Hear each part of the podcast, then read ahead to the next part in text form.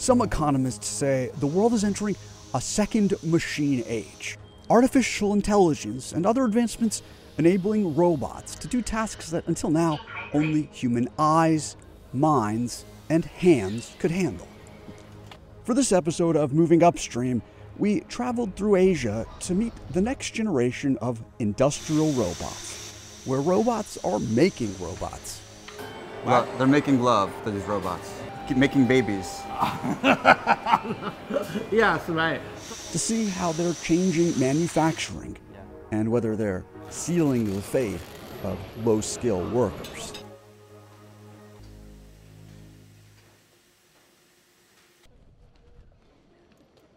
Every other year, Tokyo plays host to the world's largest robotics trade show, IREX. It's no coincidence the show is in Asia.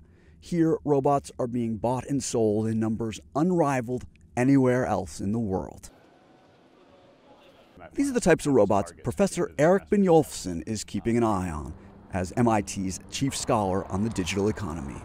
We used to have to really painstakingly teach the machines step by step, program them what to do, and now machine learning is enabling the machines to figure out on their own how to solve problems. You put together the algorithms, the data, and the computer chips, and you get sometimes a millionfold improvement in the performance of A these millionfold improvement. Yeah. And what does that allow you to do? So one really important thing to do on the factory floor is just be able to recognize objects, and that's something that only humans could do well until recently.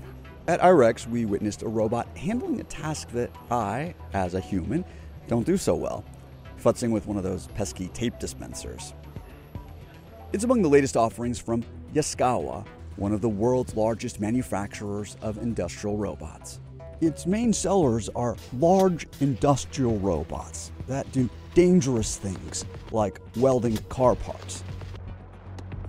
We visit one of Yaskawa's robot manufacturing facilities in the southern port city of Kitakyushu. Here, the public can try controlling and racing against AI enhanced robot arms. You're done. We got to see where the robots are made. The robots themselves, they're sealed off by these plastic barriers. The workers aren't allowed to be in there while they're in operation because they're making these very fast movements. The head of the robotics division at Yaskawa, Masahiro Ogawa, seems most excited to talk about robots that don't need to be walled off from humans, that work alongside employees. In the industry, they're called cobots. The International Federation of Robots predicts in coming years, cobots will lead the robotics industry. That's partially what's driving startups like China based Elephant Robotics to get in the game. He, uh, heated people, so it will just stop. Yeah. So work with people. Yeah, works Yeah. with people. Yeah. We asked their founder, Ju Yi Song, how his cobot is different from traditional robot arms. It moved not that quick, and it, it is very, um, I mean, very light. So it can work with people. So this is the most important thing. In addition to being safer, the collaboration proves to be more productive. A study conducted by MIT researchers found that human machine groups were more efficient than teams wholly comprised of one or the other. They also reduced human idle time by 85%. While traveling through Japan, we visited Huis Ten Bosch, a Holland themed amusement park. There we checked out its latest attraction, a robot restaurant. How many okonomiyaki pancakes can the robot make in an hour? あの今のロボットで焼ける枚数っていうのは1時間でだいたい5、6枚ぐらいだと思います。まだまだそんなに早くない。でもそれだけ丁寧に作ってますから。My colleague Matt McDonald, after getting a robot mixed cocktail, Kanpai. Kanpai. Tried the robot chef's signature dish.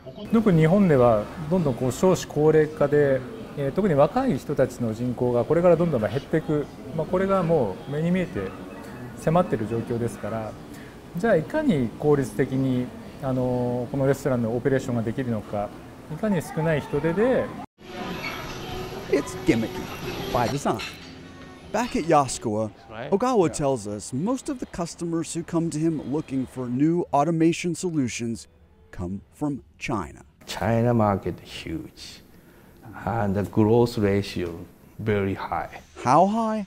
Last year, Chinese demand for robots grew more than 20%. One reason for that is China's working population is aging. By 2060, the average Chinese citizen is projected to be 50 years old. To see the impact of industrial robots on manufacturing in China, we traveled to an area that's considered the electronics capital of the world the Pearl River Delta region. Headquartered there is Rapoo, China's largest keyboard and mice manufacturer. We asked the CEO why his company is making the move towards robotics. Uh, because uh, in China have a rapid uh, salary increase beginning from 2008. So we feel the, the little pressure for, uh, from the labor side.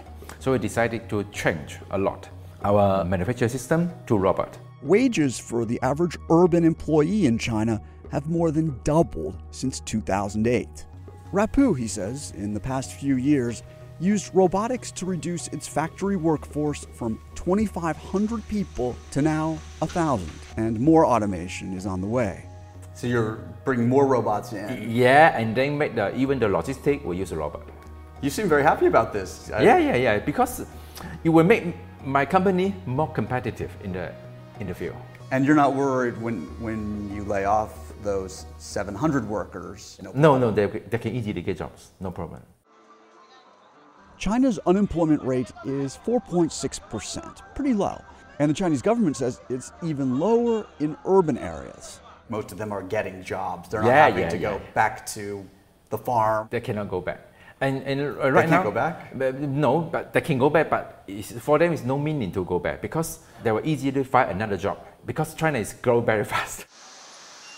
When we talk to CEOs in China, do you think they're being forthright? Do you think they're being accurate? Broadly, I think they are. I think that there are going to be lots and lots of jobs that are automated, millions, hundreds of millions of jobs that won't be needed because robots will do them.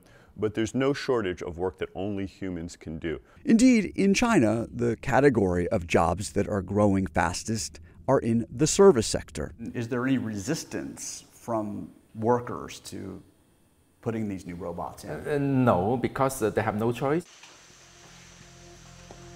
Your plant that you oversee has already been automated 80%, you said. Do you see it going the rest of that 20%? Li Zhandu, a worker at the Rapoo factory, has watched as robots have replaced his colleagues. How, how far off do you think we are from, from full automation? Uh, so nobody left working in your department. 呃，这个要根据公公司来呃决定这种事。